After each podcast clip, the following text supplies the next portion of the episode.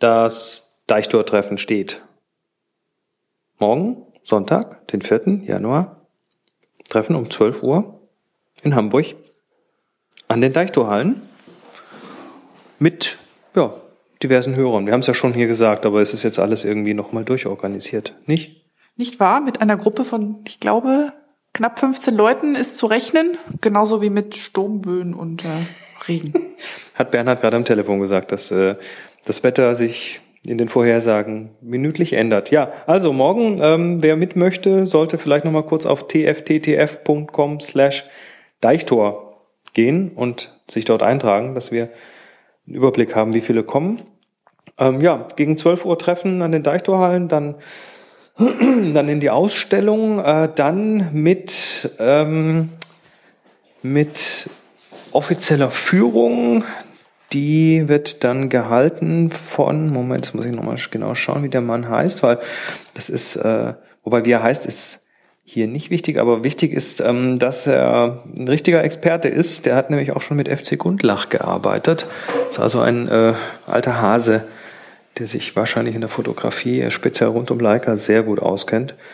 Ja, dann machen wir eine Ausstellung, Führung und danach geht's dann ein Happen essen.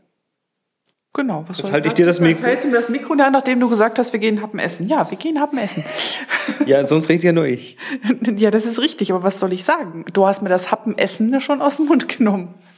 Nein, ich habe ich hab dir kein Happenessen aus dem Mund genommen.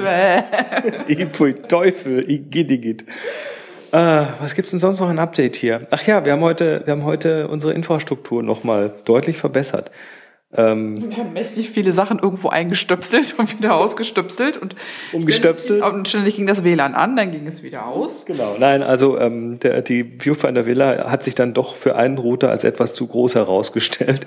Da ähm, gab es dann in so manchen Ecken gab es wenig Empfang und langsames Netz und jetzt haben wir hier Repeater verteilt an strategisch günstigen Orten. Was, wenn Chris was nicht leiden kann, dann ist, wenn er auf dem Klo nicht schnell surfen kann.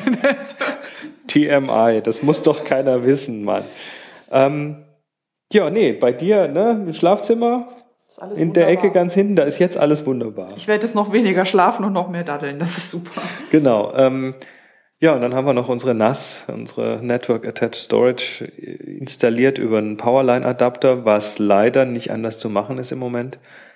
Aber der ist relativ flott, also relativ flott. So flott, wie es halt geht mit sowas.